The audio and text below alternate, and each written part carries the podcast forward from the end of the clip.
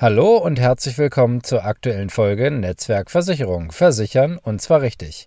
Wie in der letzten Folge versprochen, geht es heute um das Thema Unfallversicherung und passenderweise nehme ich das Ganze hier am Freitag, den 13. auf. Mehr gibt's nach dem Intro.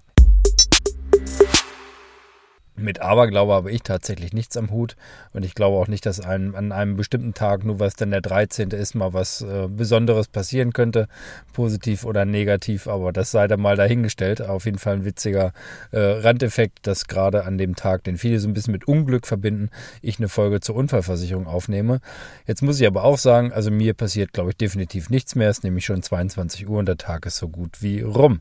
Liebe Grüße gehen an dieser Stelle noch raus an meinen Freund Matze, der am 13. Geburtstag hat und wie alle anderen wieder ein Jahr älter wird. Wie gesagt, es geht ums Thema Unfallversicherung und ich will euch einfach mal mitnehmen, was gibt es dort und ähm, wo sind da vielleicht auch Unterschiede. Bei der Unfallversicherung ist das Erste, was es zu wissen gilt, wo ist der Unterschied zur gesetzlichen Unfallversicherung.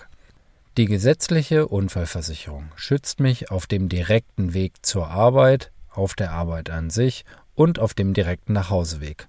Ihr hört schon, direkt steckt da drin.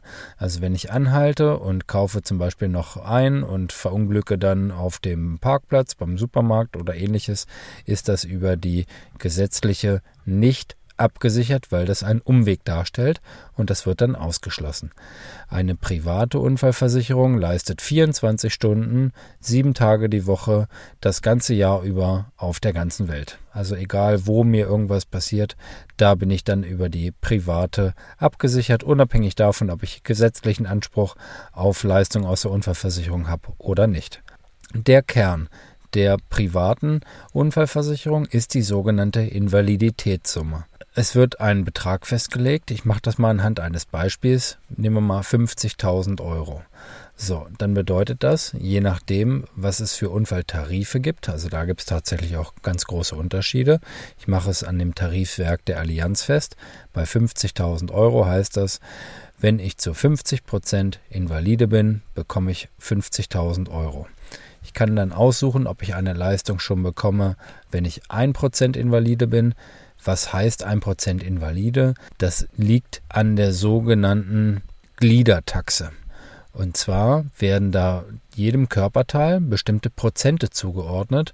Das heißt, kann ich zum Beispiel ein Auge nicht mehr benutzen, bin dementsprechend blind auf einer Seite, bin ich zu 50 Prozent invalide.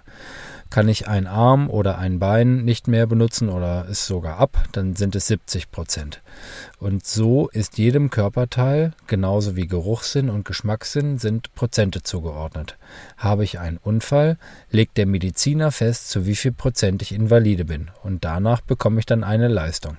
Also ganz wichtig, da kommt dann keiner von der Allianz als Beispiel und sagt so, kannst du deinen Arm jetzt wirklich nicht mehr bewegen oder äh, vielleicht auch doch, sondern Ärzte legen das fest und daher ist meine Empfehlung, such dir einen Unfalltarif aus, der bereits ab einem Prozent leistet dann hat man nicht so eine Voreingangshürde wie zum Beispiel 20 Prozent und hat dann das Pech, dass ein Mediziner festlegt, du bist zu 18 Prozent invalide und bekommst von der Unfallversicherung dann gar nichts. Also daher, erster Tipp, such dir einen Tarif aus, der schon ab 1 Prozent leistet. Zurück zur Invaliditätssumme. Ich hatte eben von 50.000 Euro im Beispiel gesprochen. Ich bekomme ab 1 Prozent dann eine Leistung und hier ist es dann so, ab 50 Prozent bekomme ich 50.000 Euro und das steigt dann. Bei 75 Prozent bekomme ich 150.000 Euro und bin ich zu 100 Prozent invalide, bekomme ich 250.000 Euro. Das wird maximal verfünffacht, nennt man dann auch immer 500er Progression. Ähm, wer Unfalltarife sich mal anschaut, da haben wir manchmal 500, haben wir 400. Deshalb ist das relativ schwierig nebeneinander zu legen.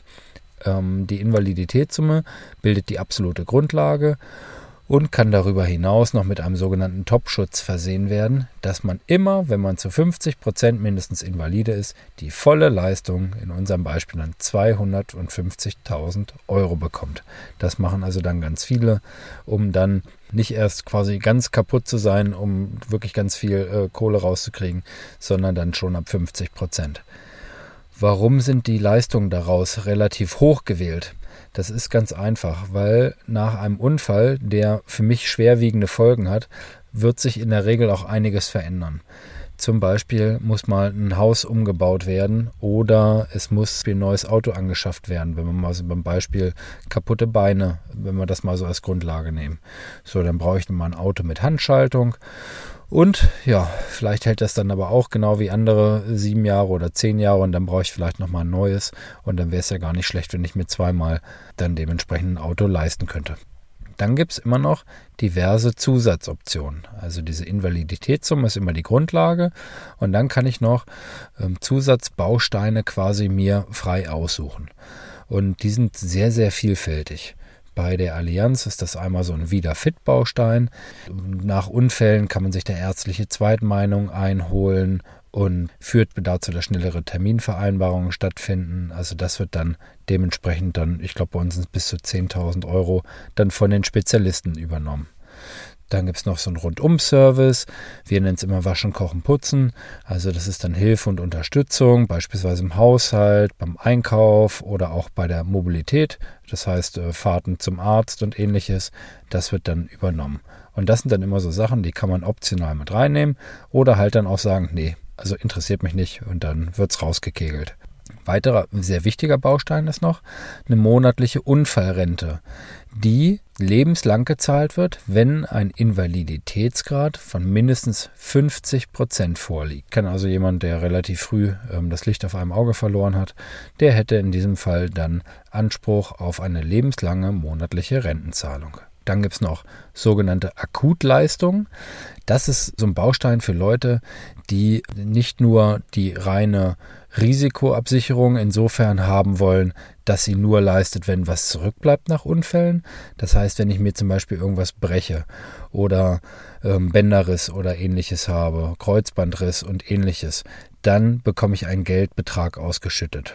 So, das sind dann zum Beispiel 300 Euro für einen Fingerbruch, 1500 für einen Beinbruch oder Kreuzbandriss oder 3000 für einen Beckenbruch. Darüber hinaus haben wir noch zwei Sachen, ähm, denen ich relativ skeptisch gegenüberstehe. Also auch da muss ja immer nicht alles gut finden. Das ist einmal die Todesfallleistung. Das ist also die Kapitalleistung nach Unfalltod. Ähm, da bin ich eigentlich immer eher ein Freund davon, das generell abzuschließen, wenn ähm, das Thema für mich interessant ist, dass ich halt eben nicht nur bei Unfall dort eine Leistung bekomme, sondern äh, grundsätzlich auch bei Krankheit. Genauso ist es mit dem Krankenhaustagegeld. Das kann ich halt auch bei Unfall einschließen. Greift dann halt eben aber nur beim Unfall, nicht bei Krankheit. Ganz wichtig. Jetzt gibt es aber Kunden, die äh, sind gesundheitlich angeschlagen und die bekommen vielleicht keine Todesfallabsicherung mehr. Bekommen vielleicht kein Krankenhaustagegeld mehr, weil sie durch die Gesundheitsprüfung rasseln. Genauso ist es vielleicht mit dem Thema Berufsunfähigkeit so, und da kann man quasi sagen, Berufsunfähigkeit wäre Vollkasko, wie beim Auto, und eine Rente in der Unfallversicherung wäre dann Teilkasko. Man hat zwar keine grundlegende Absicherung, aber bin ich nach einem Unfall stark eingeschränkt, dann würde ich eine monatliche Unfallrente bekommen. Genauso halt bei der Todesverleistung oder halt auch beim Krankenhaustagegeld. Von daher kann man jetzt nicht grundsätzlich sagen, dass das Mist ist oder, oder verkehrt ist, sondern es kommt immer dann auf den individuellen Fall an. Dann noch ein, zwei Infos zum Beitrag. Also bei der Allianz, und das wird sicherlich auch bei anderen Gesellschaften so sein, rabattiert sich die Unfallversicherung, wenn ich noch andere Sachversicherungen habe. Also wie zum Beispiel eine Privathaftpflicht, eine Hausrat, eine Wohngebäude, eine Rechtsschutz oder, oder eine Hundehalterhaftpflicht zum Beispiel. Und ich bezahle dann weniger.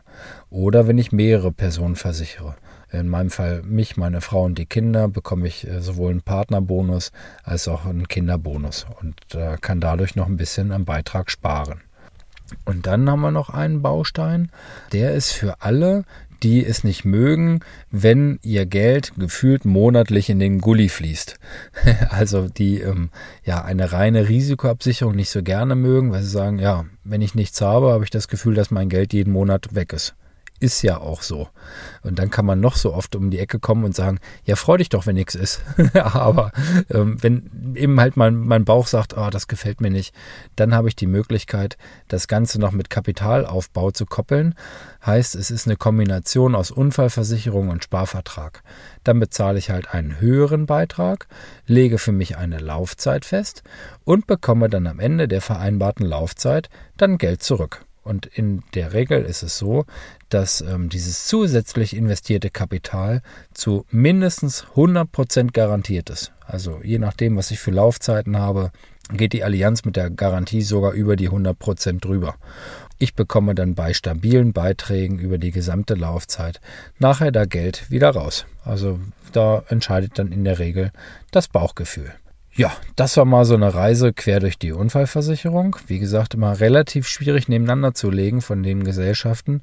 Auch hier gilt eigentlich, mach es da, wo du dich gut aufgehoben fühlst. Das ist so erstmal das Wichtigste. Und noch zur Prämie, je jünger ich sowas abschließe, desto günstiger ist es. Also Kinder zahlen äh, gefühlt ein Appel und ein Ei und bei Erwachsenen steigen die Beiträge dann mit zunehmendem Alter. Auch hier macht es Sinn, das Thema frühzeitig mal aus dem Rucksack rauszunehmen, äh, den man so mit sich umherträgt und einfach wegzuentscheiden. Zu sagen, jawohl, ist das was für mich oder eben halt auch nicht. Die Entscheidung liegt immer bei dir. Und so handhab ich es ja. Von mir gibt es immer alle Infos dazu und deshalb heute mal eine rein fachliche Folge zum Thema Unfall, die dich hoffentlich weitergebracht hat und dir einen Mehrwert stiftet. Dann bleibt mir nur noch euch eine schöne Woche und einen schönen Sonntag zu wünschen heute. Und wenn ihr Bock habt, dann lasst mir gerne einen Kommentar da, folgt mir, lasst ein Abo da. Und wenn ihr Bock habt, tretet bei Facebook der Gruppe Netzwerk Versicherung bei.